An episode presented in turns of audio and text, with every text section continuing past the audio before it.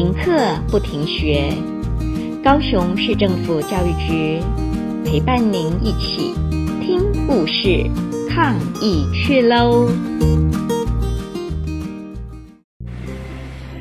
！There is a bird on your head by Mo Willis。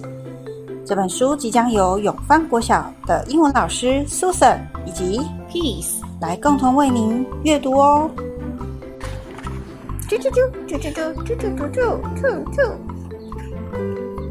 ，Piggie! Is something on my head? Yes. There is a bird on your head. There is a bird on my head. Ah! Is there a bird on my head now? No. Now there are two birds on your head. What are two birds doing on my head? They are in love. The birds on my head are in love.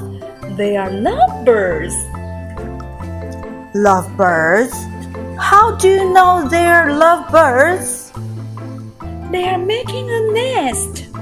Two birds are making a nest on my head. Why would two birds making a nest on my head? I'm afraid to ask. Do I have an egg on my head? Mm, one, two, three. You have three eggs on your head.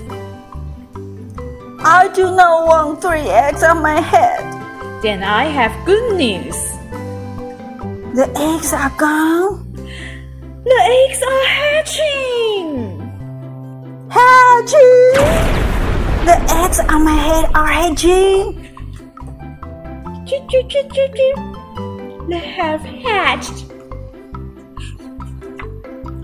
Now I have three baby chicks on my head and two birds and a nest.